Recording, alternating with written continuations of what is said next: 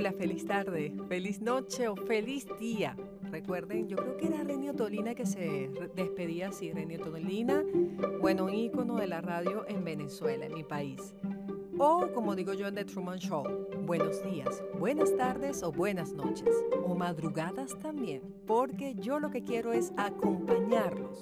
Recuerden que los podcasts se pueden escuchar, bien sea que ustedes estén en su carro, en su auto, manejando, o estás cocinando de pronto, te despertaste en la madrugada, no hayas que hacer busca de la vida real. Yo soy buena amiga, créeme que te voy a caer bien. A medida que me vayas escuchando, te va a gustar los cuentos que yo te, te echo por aquí o te cuento. Pues a veces uno tiene que cuidar la forma como habla porque tenemos audiencia de diferentes este, países. Entonces, echar en Venezuela es contar. Te van a gustar los cuentos que te voy a decir por aquí o que te voy a contar. El día de hoy tengo un podcast que se titula Pan dulce con chocolate. A ver, ¿a quién de ustedes le gusta el pan dulce con dulce, dulce, el pan dulce con chocolate? Me imagino que a muchos, los venezolanos que me escuchan por aquí, saben que para nosotros el pan dulce significa algo, digamos así, fabuloso, es como familia, es esa merienda que nos daban de chiquitos, porque era una suerte de pancito suavecito que le ponían azúcar por arriba. Entonces eso era nuestro famoso pan dulce. Y el chocolate, el que me refiero yo en el título, es nada menos y nada más que el Toddy, señores. Toddy, Toddy hecho por empresas Polar de mi corazón y de mi amor. Y ustedes dirán, Rosana, tú no vas a hablar a nosotros de gorduras, de carbohidratos con carbohidratos, de carbohidratos simples que aumentan la insulina o qué. Y básicamente lo que les quiero comentar es que muchas veces nosotros, muchas veces, o por no decir siempre, aunque yo creo que realmente siempre, tenemos el poder de cambiar cómo nos relacionamos con otras personas. Si damos el primer paso, por supuesto está. O sea, para tú llevarte bien con alguien, a veces tienes que dar tú los primeros pasos. No esperar que la otra persona cambie. Y ustedes dirán, ay Rosy, descubriste el agua tibia. No sé si a lo mejor es primera vez que escuchan esa expresión o son como yo que ha buscado mucho apoyo a través de su vida y entonces tenemos eso, digamos, las personas que yo he leído o que he tenido oportunidad de asistir a conferencias, siempre parten de ese principio. El cambio está en uno. Y suena algo tan sencillo, pero créanme que no lo es, o por lo menos a mí en la práctica me ha costado a veces unos momentos más que otros. El caso es que, como ustedes saben, yo soy abogada de la vida real cuando yo me gradué de bachiller en Venezuela, o digamos, digamos así como el título de high school aquí en Estados Unidos, yo quería estudiar derecho. Pero en la ciudad donde yo vivía, en el, en el estado, no había esa carrera y yo tuve que irme a otro estado a estudiar. Probablemente fue una decisión que tomamos en mi familia por la mayor comodidad o por el miedo a lo desconocido, porque yo me pude haber ido a Caracas, en Caracas también había universidades, pero tenía que vivir en una residencia puesto que no tenía familia allá.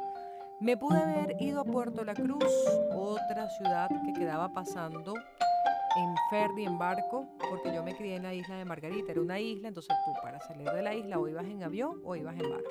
Entonces yo me pude haber ido a Puerto La Cruz también, que era pasando el barco y ya estaba, que también había universidad donde estudiar derecho. O la otra opción era irme a Maturín, el estado Monagas, donde vivía mi familia materna y vive alguna de ellas hoy en día. Digamos que bueno, se abrió una universidad allá, era nueva, se veía buena, privada. Privada significa que tenías que pagar para estudiar, no era pública, no era gratis. Y mi mamá habló con sus padres, con, sus con, mis abuelos, mejor dicho, y bueno, ellos accedieron a que yo me mudara con ellos. Esa etapa fue muy linda y marcó un antes y un después en mi vida, porque yo pienso que yo tuve lo mejor de los dos mundos. Tuve una mamá y un papá que criaban bajo un concepto y luego a los 16 años me encuentro con otra familia, digamos una especie de mamá y papá, mis abuelos, que criaban bajo otras premisas. Y bueno, no todo fue color de rosa, no estoy hablando mal de nadie, pero para una persona que estaba criada de una manera distinta, irte y que te críen de otra, con otros eh, preceptos, con otras bases, pues es un choque. Resulta ser que uno de mis choques más grandes era la parte del amor y del cariño, porque mi mamá por lo general era una persona bien cariñosa con nosotros de pequeños, de pasar la mano, de cantar cuentos, de contar cuentos, de cantar canciones. Y mi abuelita, que en paz descanse, no era así. Mi abuela era un poco muy seria por la vida que le había tocado. Y para mí siempre fue un enigma ver su seriedad, ¿no? Y yo no le encontraba como la manera de entrar a su corazón, de, porque si ya pasaste las dificultades, si ya, mira, tienes tu casa, estás casada, eh, todos estamos sanos en la familia, porque seguía como un poco, digamos, seria. Y eso a mí me dolía mucho, ¿no? Yo me sentía responsable. Yo siempre, nosotros tendemos a idealizar. Idealizamos al esposo, idealizamos a los hijos, nos idealizamos nosotros mismos. Y pues yo idealizaba también a mi abuela, porque, bueno, echémosle la culpa a Disney o echémosle la culpa a Heidi, no sé a quién, que siempre te pintan que las abuelitas, ¿sabes? Son así como la, la, la, la, la, que te van a querer, te van a mimar. Y vaya que sí hay abuelitas así, pero no era el caso de la mía. Y no es que la mía era mala o era buena, simplemente era ella. Pero yo no lo entendía en ese momento. No lo veía con los ojos de ahorita de Rosana de 41 años. Estoy hablándoles de Rosana de 16. Rosana que estaba saliendo a la vida. Y pues yo sufría mucho, era un conflicto muy grande que yo tenía en ese momento. Y hasta que llegó un momento en que yo dije, wow, pero ven acá, yo estoy sufriendo internamente porque mi abuelita no me da ninguna muestra de cariño. No es que yo no la importara, yo sé que ella me quería, pero tenía su forma de querer. Entonces, yo noté que a ella le gustaba mucho el pan dulce y le gustaba el toddy. Y una manera de acercarme a ella y a mi abuelito también fue que al salir de la universidad, en esa época a mí el dinero no me sobraba, ¿ok? Yo vivía con una mesada, no trabajaba aún, ya después les he hecho un cuento de, de un trabajo que yo tuve escondido de mi mamá, porque yo toda la vida he querido ser muy independiente, pero mi mamá era de la mentalidad de que yo tenía que graduarme y no le gustaba que hubiesen trabajos antes del título. Pero bueno, no me, no me voy a desviar del tema. El caso es que yo descubrí ese método de comunicarme o de sacar amor con un chocolate caliente y un toddy. Yo iba con lo que me sobraba de mi mesada a la panadería. En Maturín hay panaderías, bueno, tengo años que no voy, pero eran fabulosas, les puedo decir, espectaculares. Vendían dulces y entonces siempre era delicioso, ¿no? Ir para esas panaderías, el olor caliente del cafecito recién colado, el café con leche, un buen dulce, una buena tartaleta de fresas o un napolitano con nueces. Entonces sí, ya se me va a decir, Rosana, no nos hagas eso, no va a dar hambre, pero bueno, eso forma parte. Un buen locutor transmite sensaciones y sentimientos. Y yo iba a la panadería con la plata que me sobraba en mi mesada y compraba una bolsa de pan caliente, una bolsa de pan dulce caliente, compraba leche, toddy y le preparaba eso. Abuelita, mira, aquí está. Y ver el cambio en ella con ese gesto de amabilidad de mi parte, me di cuenta de que al final ella también quería cariño, pero no sabía cómo pedirlo. Ella no la enseñaron, ni ella a lo mejor buscó porque son programaciones distintas. Ella no tuvo las oportunidades que tuve yo, a lo mejor de leer los cuentos, de leer un libro, de tener a alguien que, que le expresara a través del amor.